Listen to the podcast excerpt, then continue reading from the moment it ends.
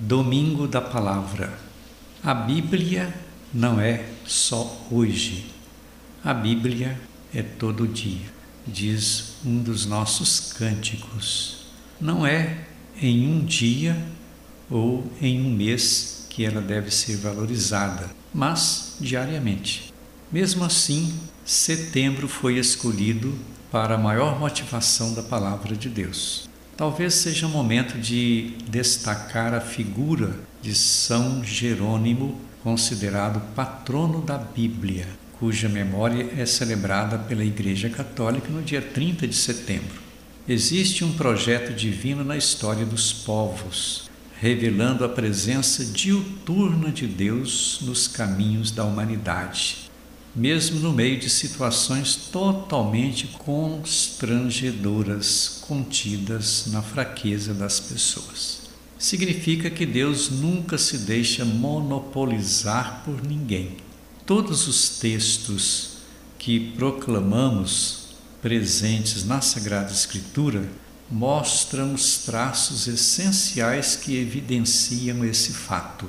Os textos bíblicos são de inspiração divina mas escritos por mãos humanas, por autores, agiógrafos, de escritos chamados de sagrados, mostrando a ação de Deus na história dos povos e as maldades e ingratidões desse mesmo povo. Aparecem lideranças com atitudes comprometidas com o projeto de Deus. Moisés foi um dos portadores do Espírito do Senhor com o carisma administrativo.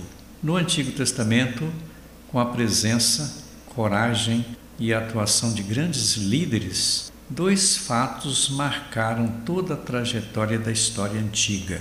A lei, fundamentada nos mandamentos, recebida por Moisés no Monte Sinai, e o profetismo como forma de anúncio e proclamação da vontade de Deus para que fosse colocado em prática o que era determinado pelos dez princípios divinos do Decálogo.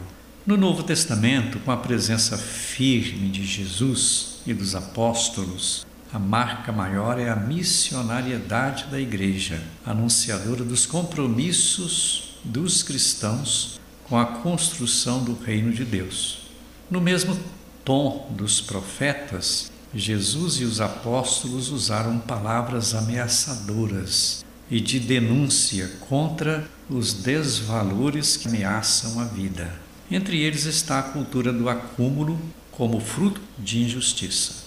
A palavra de Deus é contra toda mentalidade exclusivista e fechada, que impede a liberdade das pessoas no uso de seus dons para construir o bem. Não importa o grupo a que pertença, mas exige coerência e compromisso com a verdade, o amor e a justiça, molas mestras de todos os ensinamentos de Jesus. Enfim, o domingo da palavra sugere tolerância, respeito e acolhida a todos.